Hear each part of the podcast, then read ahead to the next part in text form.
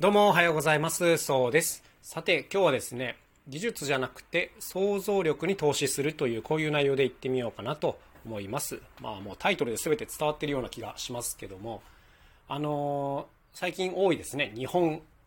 経済悲観論っていうのが多いですね。えっとね、これはまあ僕も本当にその通りだなと思うんですけども、まあよく言われてることですけどね、日本ってあの人口がどんどん減っていって、まあ貧しい国になっていると。で、これ自体は全然間違っていないし、まあこれからもその流れは止まらないっていうのはその通りだと思います。ってことで、まあ当然ですね、結論としては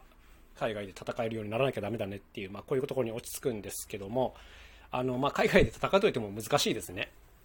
冷静に考えてください。あの今の自分の能力で海外に出ていって自分を雇ってもらうメリットが果たしてあるのかみたいなところを考えるとね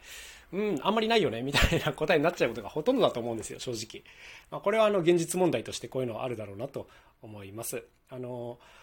まあ、例えばね自分が関わっている音楽という分野があります、まあ、音楽はね比較的国境を越えやすい分野かなというふうには思うんですけどもまあ、とはいえですね、やっぱそれができるのって本当に一握りの人かなというふうに思いますね。直接こう指名が来て呼ばれるような人ぐらいになれば国籍は全然超えられると思いますけども、まあ、そうじゃない、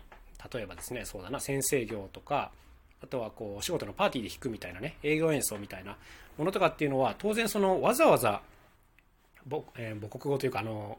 なんていうんですかね、通じにくい片言の言葉の方を雇うリスクの方が正直大きいわけじゃないですか。まあ、これはあの冷静に考えればね、誰でもわかることかなというふうに思います。まあ、というわけでね、これから先あのどの分野に力と時間とお金を注いでいけばいいのかっていうとこかな、まあ、これを考えておかないとね結構まずいかなというふうに思うんですけども、まあ、これがあの今日のテーマなわけですね、えー技術じゃなくて想像力の方に投資するというところですね、まあ、すごいふわっとしてるなというふうには思うんですけどもやっぱりこの多くの場合ですね、技術に投資しようとする傾向があるよなというふうに思ってます。まあ、これは全然悪いことではないです。あの、やらないよりは当然やった方がいいし、まあ、当然、あの、なんていうんですか、無駄だと思ってるわけじゃないんですけども、これはあの当然やるとして、まあ、それでもね、なんていうんですかね、この技術への投資っていうのは結構あの、博打だなというふうに思ってまして、例えばこう、磨き上げたスキルが一つあったとするじゃないですか。ある分野のある、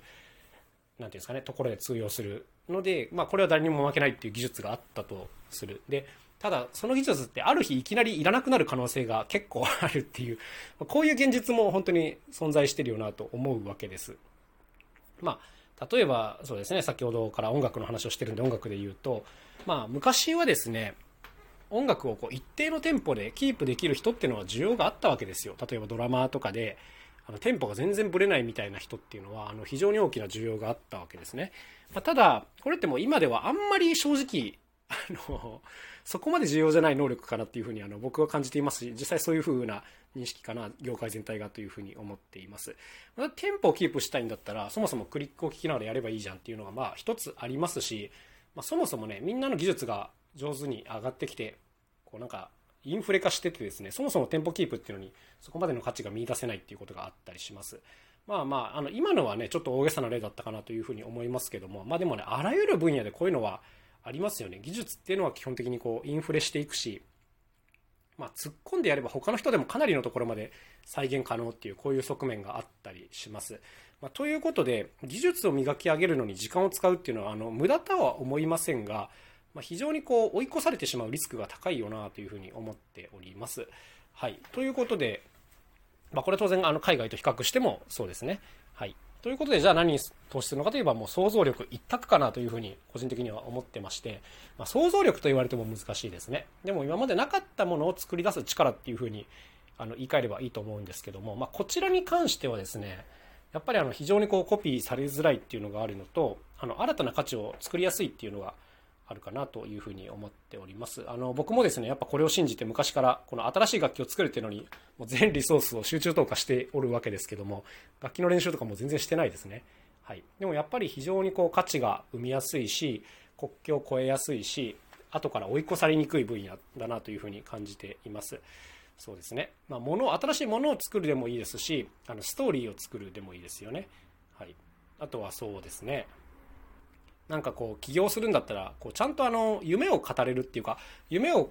こうビジョンとして見せられるような人っていうのが重要かなと思いますその実務能力が高いみたいなねプレイヤータイプもいいと思いますが、まあ、これ技術なのでこっちじゃなくて、なんかこんな風な、なったら面白いよねとか、こんなのだったら素晴らしいよねみたいな、こういう絵をしっかり描ける人。で、それをちゃんとプレゼンで伝えられる人。一個一個形にできる人っていうね、こっちの方がやっぱはるかに重要っていうか、やれる人が少ないなっていう印象なんですけども、